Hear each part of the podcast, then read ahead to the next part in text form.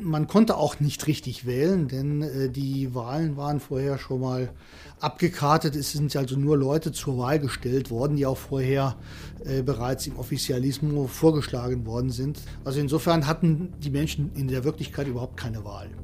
Venezuela ist im Grunde ein, ein Land, das in den vergangenen 20 Jahren zugrunde gerichtet wurde. Man muss es vermutlich neu erfinden. Man kann es gar nicht wieder neu aufbauen. Ich bin fest davon überzeugt, ähm, wenn sie nicht liefern, und da spricht einiges dafür, äh, dass es sich nicht verändern wird, ähm, wird darauf hinauslaufen, dass äh, etwa zwei bis fünf Millionen Menschen innerhalb des nächsten Jahres dieses Land verlassen werden.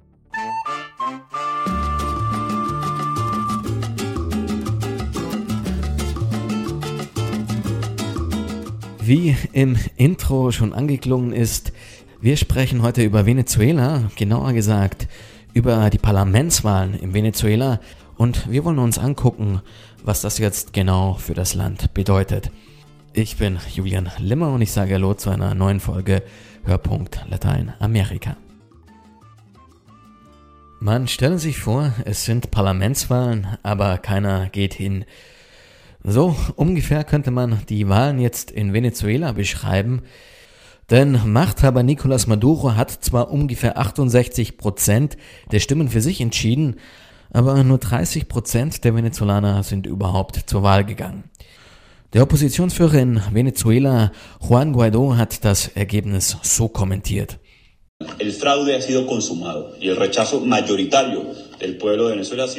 Der Wahlbetrug und die mehrheitliche Ablehnung von Maduro sind offensichtlich. Auch die Zensur und die mediale Hegemonie können die Wahrheit nicht verdecken. Die Mehrheit der Venezolaner hat Maduro und seinem Wahlbetrug den Rücken gekehrt. Und nur diejenigen betrügen, die das Volk fürchten. Eine Mehrheit in Venezuela wünscht sich einen Wandel.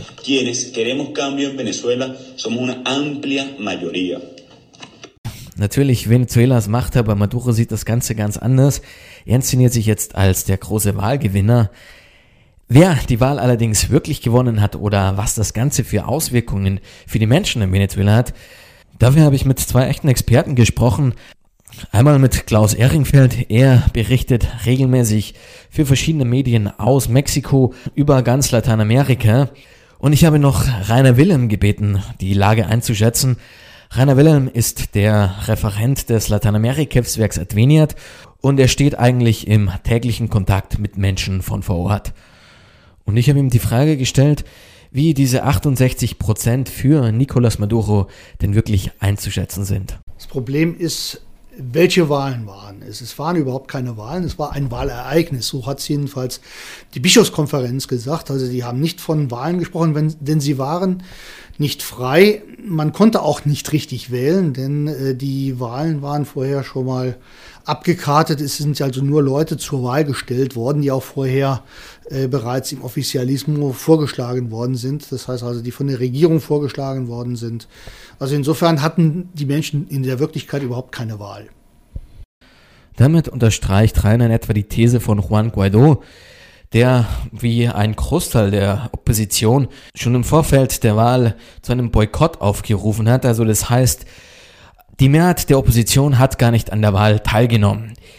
Klaus Ehringfeld hat allerdings noch einen anderen Aspekt angebracht, wie das Wahlergebnis zu interpretieren ist, und zwar die Politikmüdigkeit der Venezolaner. Ich ähm, glaube, dass es auf, keine, auf keinen Fall ein, ein großer, überragender Wahlsieg ist, wie Maduro das äh, darstellt, sondern es ist ein großer Sieg der, der Frustration, ein großer Sieg der, der Hoffnungslosigkeit und der totalen Demobilisierung der Venezolaner.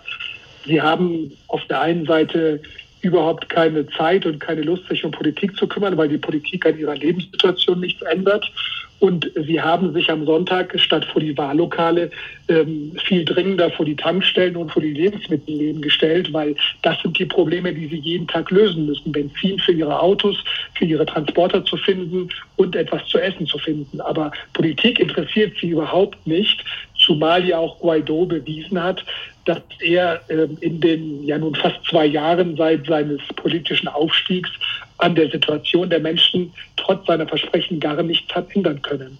Guaido Du hast ihn gerade angesprochen, er war ja vor speziell international gesehen so ein Hoffnungsträger, der äh, über die Landesgrenzen von Venezuela Hoffnung versprüht hat in der ganzen Welt, dass vielleicht doch ein Wandel möglich ist.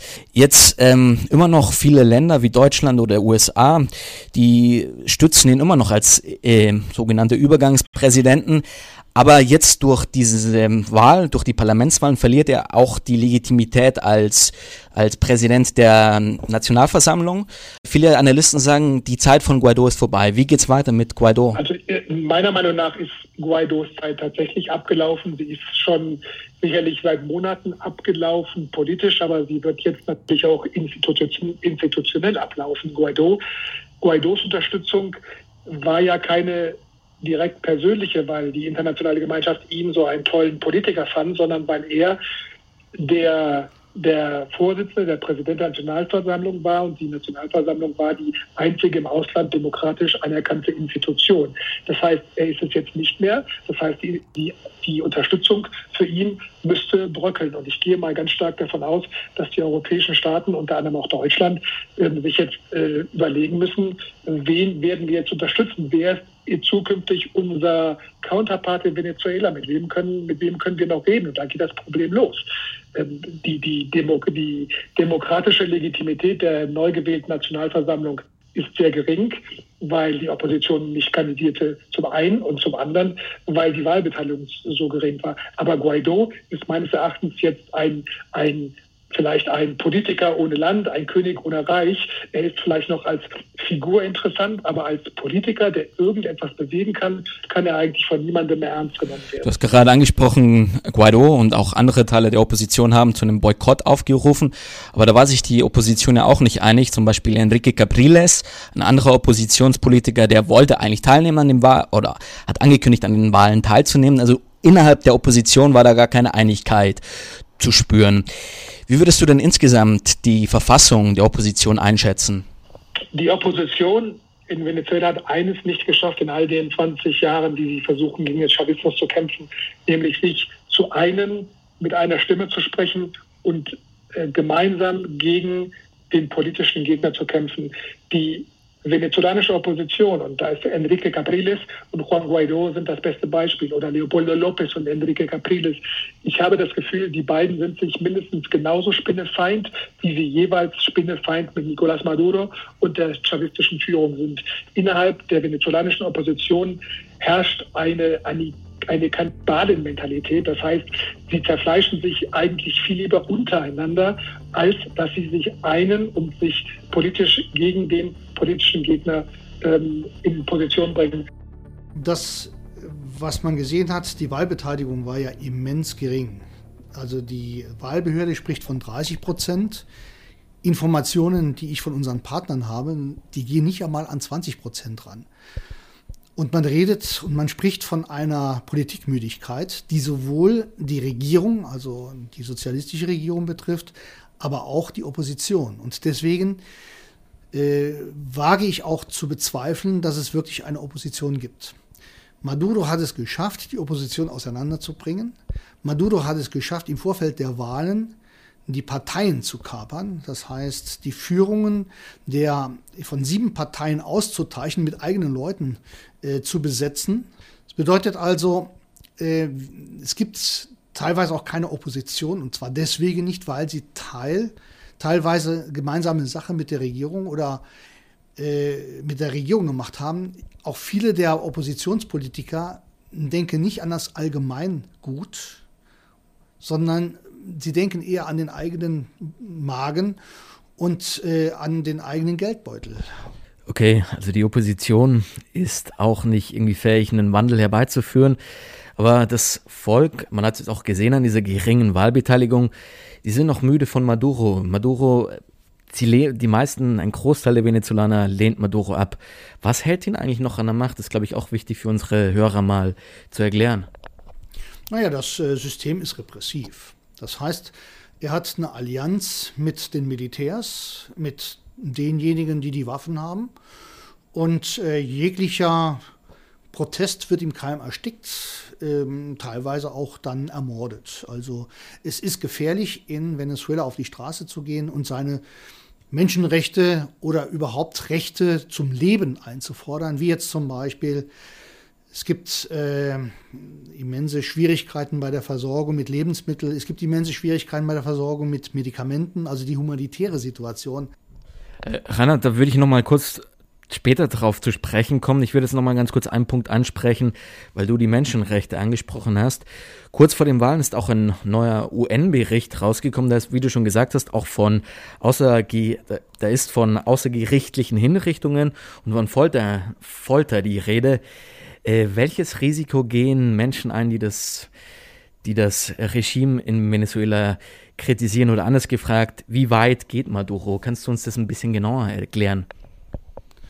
Naja, also es geht natürlich schon bis an, an die Grenzen des Lebens. Also es sind sehr viele Menschen, ähm, also auch äh, Menschen, die, die durchaus im Ausland bekannt waren, einkassiert worden, gefoltert worden.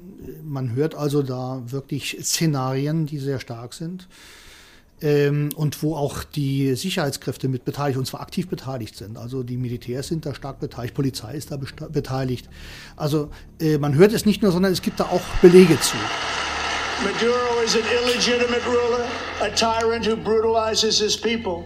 But Maduro's grip on tyranny will be smashed and broken. Here this evening is a very brave man who carries with him the hopes, dreams, and aspirations of all Venezuelans. Joining us in the gallery is the true and legitimate president of Venezuela, Juan Guaido. US-Präsident Donald Trump, er hatte bei dieser Rede Maduro einen Tyrannen genannt und einen illegitimen Präsidenten, den er zerschlagen wird. Und er nennt da auch Juan Guaido den einzigen legitimen Präsidenten von Venezuela. Jetzt, wo sich ein Machtwechsel im Weißen Haus abzeichnet, befürchten auch einige in der Opposition in Venezuela, dass sie einen weiteren Unterstützer verlieren. Ich habe Klaus gefragt, wie er das Ganze einschätzt. Also mit, mit, dem, mit dem nahen Ende der Amtszeit von, von Donald Trump stirbt auch eine der größten Hoffnungen, die die radikale venezolanische Opposition hatte, nämlich die einer A schnellen Lösung, die B auch bitte gerne militärisch sein sollte. Dieses Szenario, ähm, für das ja Marie, Maria Corina Machado und im Grunde auch Leopoldo López äh, votiert haben, dieses Szenario ist, glaube ich, mit Joe Biden nicht zu machen und wird unter den Tisch fallen. So, was wird Joe Biden machen? Joe Biden wird, wenn er klug ist, ähm, die Sanktionen, die die USA gegen Venezuela verhängt haben, zum Teil aufheben. Ich meine nicht, dass er die persönlichen Sanktionen gegen die chavistische Elite aufheben wird, sondern er könnte zum Beispiel die Sanktionen bei bei der Benzinlieferung, bei, bei dem, im Ölsektor etwas aufweichen, sodass zum Beispiel die Versorgung mit Diesel in Venezuela wieder da ist, weil Diesel ist heute fast das größte Problem, weil ohne Diesel fahren die LKWs nicht und ohne LKWs kannst du weder Medikamente in die Corona-Krankenhäuser bringen, noch kannst du, kannst du ähm, die, die landwirtschaftlichen Produkte aus der Provinz nach Caracas bringen. Das könnte sich mit Joe Biden ändern, dass ab Januar möglicherweise ähm, die, die, die Wirtschaftssanktionen etwas aufgeweicht werden. Aber nochmal, Biden hat sich weder zu Venezuela ähnlich wie zu Kuba eigentlich noch gar nicht geäußert. Das heißt, wir wissen nicht, ähm, ob das tatsächlich in, in, in absehbarer Zeit, und ich rede hier vom Jahr 2021, passiert. Glaubst du, dass die, wenn Biden wirklich die Wirtschaftssanktionen aufwachen würde, dass es dem Land einen wirtschaftlichen Aufschwung bringen könnte? Dass diese extreme Notsituation der Menschen, die sie aktuell durchleben, dass, dass das lindern könnte? Ja und nein. Auf der einen Seite jede Wirtschaftssanktion, die verschwindet, also was ich gerade ansprach, wenn, wenn wieder möglich ist, dass das Waren und, und ähm, Arzneimittel transportiert werden über Land und durch das Land, dann hilft das schon mal. Aber es ändert nichts an der, an der grundlegenden, grundlegend fürchterlichen, desaströsen Situation der venezolanischen Wirtschaft. Wir reden hier zum Beispiel über das Öl. Äh, Venezuela hat die größten nachgewiesenen Reserven der Welt, fördert aber gerade noch mal etwas über 450.000 Fass am Tag, ist damit ein weit abgeschlagenes Land in der Phalanx der, der Ölproduzenten. Vor wenigen Jahren hat Venezuela noch fünfmal so viel Öl gefördert. Und ein Land, das seinen ganzen Außenhandel nur auf die Produktion und den Verkauf von Erdöl ausgerichtet hat, kann sich mit solchen Zahlen überhaupt nicht ähm, erholen. Venezuela ist im Grunde ein, ein Land, das in den vergangenen 20 Jahren zugrunde gerichtet wurde. Man muss es vermutlich neu erfinden. Man kann es gar nicht wieder neu aufbauen. Das geht gar nicht. Du hast gerade gesagt, Venezuela müsste man neu erfinden. Wirtschaftlich, wie gesagt, äh, Misswirtschaft, Korruption. Ähm, da sind nicht nur die Sanktionen schuld, sondern eben auch Versagen des Regimes, angefangen bei Chavez, jetzt aufgehört bei Maduro. Wer könnte denn deiner Meinung nach dieses Land neu erfinden? Gibt es da überhaupt noch Hoffnung? Also ich habe in den Tagen vor der Wahl mit, mit, mit, mit ähm, äh, politischen Analysten mit einem Schriftsteller gesprochen ähm, äh, und äh, gefragt, was, wie geht es eigentlich weiter? Und äh, eine Stimme sagte mir, ich glaube, dass die Zeit der Politik in Venezuela abgelaufen ist. Es gibt faktisch keine politischen Akteure mehr auf Seiten der Opposition. Die sind alle ähm, praktisch im Ausland ähm, oder kaltgestellt oder die Institutionen wie jetzt die Nationalversammlung, die letzte demokratische Institution der Opposition, ist abgewählt. Da müssen neue Akteure her, also zivile Gesellschaft, Unternehmer, Gewerkschaftsführer, äh, Nichtregierungsorganisationen. Das sagte mir äh, eine Stimme. Eine andere Stimme sagte zu mir, ähm, ich bin sicher, dass es auch in der Opposition der venezolanischen ähm, in, in, den Kreisen der venezolanischen Opposition demnächst neue Köpfe geben wird. Aber im Augenblick ist die venezolanische Opposition praktisch als, als, als agierender Faktor inexistent. Sie gibt es einfach nicht. Ähm, sie ist völlig demoralisiert, demobilisiert und ähm, man braucht jetzt ganz neue Konzepte, wie, äh, wie eine wirksame Opposition und ein anzustrebender Machtwechsel in dem Land zu erreichen. Na gut, also äh, so ganz so, so, so düster sehe ich es nicht. Also wir müssten einfach mal schauen. Die neue Assemblea Nacional, das neue Parlament, wird ja Anfang Januar vereidigt und wird dann äh, die Arbeit aufnehmen. Damit wird sich natürlich, äh, muss man natürlich überlegen, wie geht zum Beispiel eine Bundesregierung oder die EU mit diesem Parlament um? Gibt es da, äh, also ich kann mir nicht vorstellen, dass die EU diese das neue Parlament äh, akzeptieren wird. Was dann mit Guaido passieren wird, ist nochmal eine zweite Frage. Aber wichtig ist erstmal, ähm, die Menschen sitzen auf gepackten Koffern. Äh, und man wird abwarten müssen, wie das im Januar sich entwickeln wird, denn dann geht man wieder nach der Weihnachtszeit in die neue Realität, in die neue Normalität über und die neue äh, Regierung und das neue Parlament müssen liefern.